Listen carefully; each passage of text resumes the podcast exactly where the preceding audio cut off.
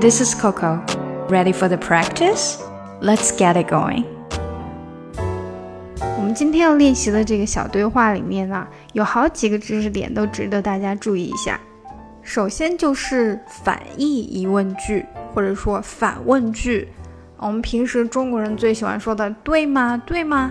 然后在英文里面其实就是用这种反义疑问句去表达的。就像我们今天练习的第一句话，嗯，这个开会是在今天，对吗？The meeting is today, isn't it? The meeting is today, isn't it? 当然，我们也可以说 The meeting is today, right? The meeting is today, right? 他们把开会的时间改了，对吗？The meeting has rearranged, hasn't it? The meeting has rearranged, Hasn't it? Rearranged 就是重新换到了一个时间档。那第二个呢，就是我猜，我打赌，我肯定什么什么事情是怎么怎么样的。那开会的时间已经换了，所以我就打赌呢，嗯，这个开会的地点也换了。I'll bet they changed the location too. I'll bet, I'll bet 的这种句型就是我打赌，因为这里赌的是将来，所以我们换了一个时态。I'll bet。那通常我们会说的是 I bet, I bet you will，我猜你会。I bet you can，我肯定你可以。最后呢，就是两个单词，一个是会议室，会议室我们通常不会把它叫做 meeting room，而是把它叫做 conference room，conference room。还有呢，就是餐厅，像是公司的餐厅啊，或者是学校里面的餐厅，我们都把它叫做 cafeteria，cafeteria，cafeteria。Cafeteria，好，那让我们来听一下今天的这个对话啊。我们的开会是今天对吗？The meeting is today, isn't it？嗯，实际上已经换到星期五了。Actually, it's been changed to Friday。哈，什么时候决定的？没有人告诉我呀。我猜他们把那个地点也换了吧。When did they decide that? No one told me. I'll bet they changed the location to. 啊，没错，他们不在会议室开会了，决定在公司的餐厅开会。Well, yes. It's not in the conference room anymore. It's in the company cafeteria. 好，下来我带大家读一下这个对话。The meeting is today, isn't it? The meeting is meeting is 这里连起来，the meeting is today。The meeting is today, isn't it？注意这里的一个上扬的音调，isn't it？isn't it？ 它不是 isn't it？它一定要先下挖一下，然后再上去唱，isn't it？isn't it? The meeting is today, isn't it? Actually, actually. It's been changed to Friday。那这句话主要就是在 changed to 这里的连读。It's been changed to Friday。Changed to Friday。 注意这个的非常的短，changed to，changed to，changed to 是这样的哈。It's been changed to Friday。如果你不能很快的读完这个的。你哪怕把它不要太读出来，直接到 to 也可以 changed，它是非常短的一个，基本上那个音都没有发出来，只是一个空气感的的。It's been changed to Friday. When did they decide that? When did they? 你有没有发现这个 did 这里啊？通常你在前面什么 What did they do? When did they do that? 这种，嗯。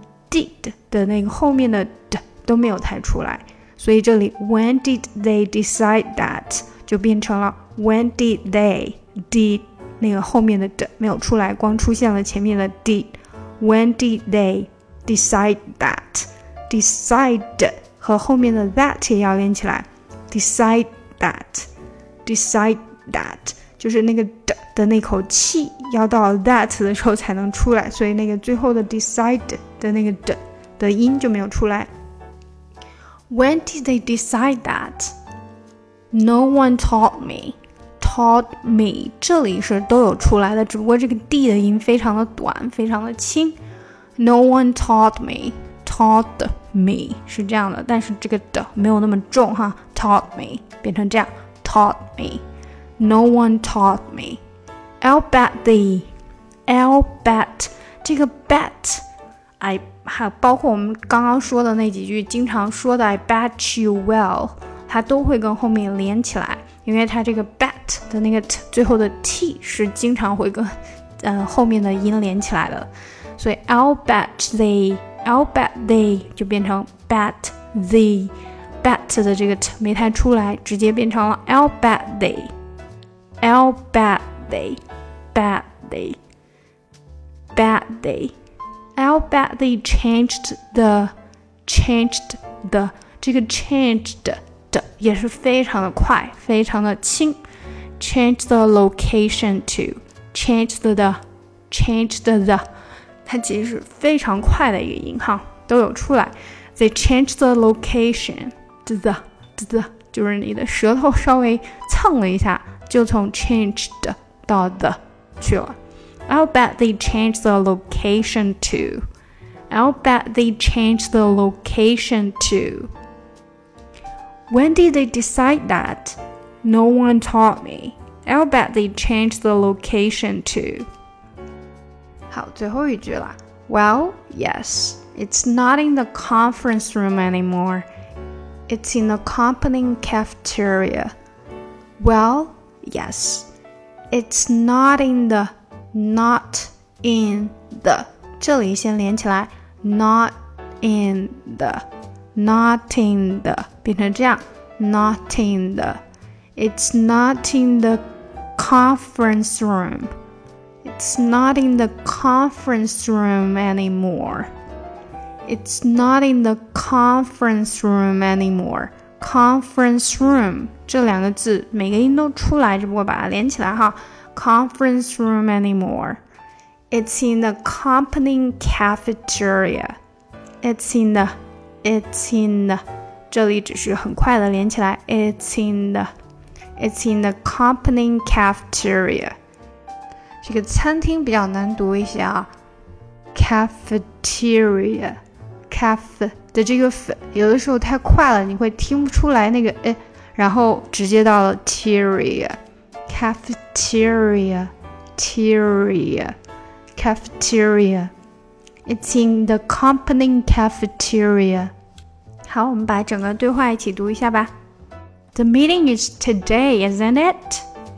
Actually, it's been changed to Friday. When did they decide that? No one taught me. I'll bet they changed the location too. Well, yes, it's not in the conference room anymore. It's in the company cafeteria. 喜欢这个节目吗？不要忘记点赞和订阅哦！ 查看文本信息，请看节目详情。想要学习难度更深的英语，可以查看我的专辑《听力阅读专项提升》以及《抠解英语》。